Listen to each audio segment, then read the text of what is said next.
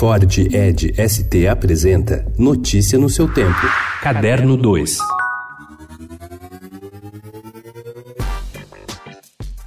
Quando o livro policial Bom Dia Verônica Darkside chegou às livrarias em 2016, um mistério não foi resolvido. Quem era, de fato, Andrea Kilmore, autora ou autor do romance. Aos fãs era evidente que se tratava de um pseudônimo e o interesse era crescente, pois a obra já vendeu mais de 10 mil exemplares. O segredo que será desvendado neste sábado na Bienal do Livro no Rio de Janeiro é antecipado pelo Estadão. Trata-se da dupla Ilana Casoy e Rafael Montes.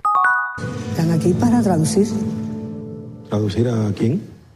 Para os pacientes de Chernobyl.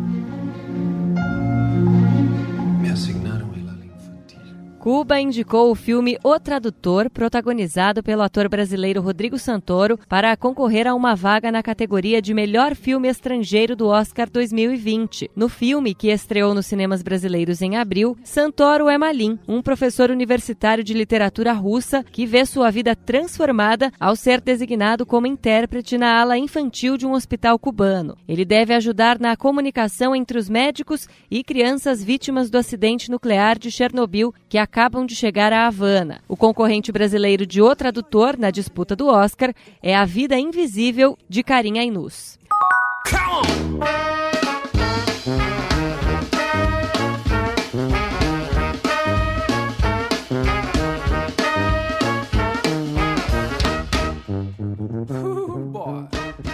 O Bourbon Street segue com um festival que se consolida no calendário do jazz e do blues de São Paulo há 15 anos. O Bourbon Street Fest, uma espécie de curador anual do que se passa pelas ruas e pelos bares de New Orleans, no sul dos Estados Unidos, ainda tem shows nesse fim de semana. Entre os destaques estão Yuri Prado e Grass Brazucas, que tocam no sábado na Casa de Moema, e Bobby Ray e Just Groove com Igor Prado no domingo, na parte externa do auditório do Ibirapuera.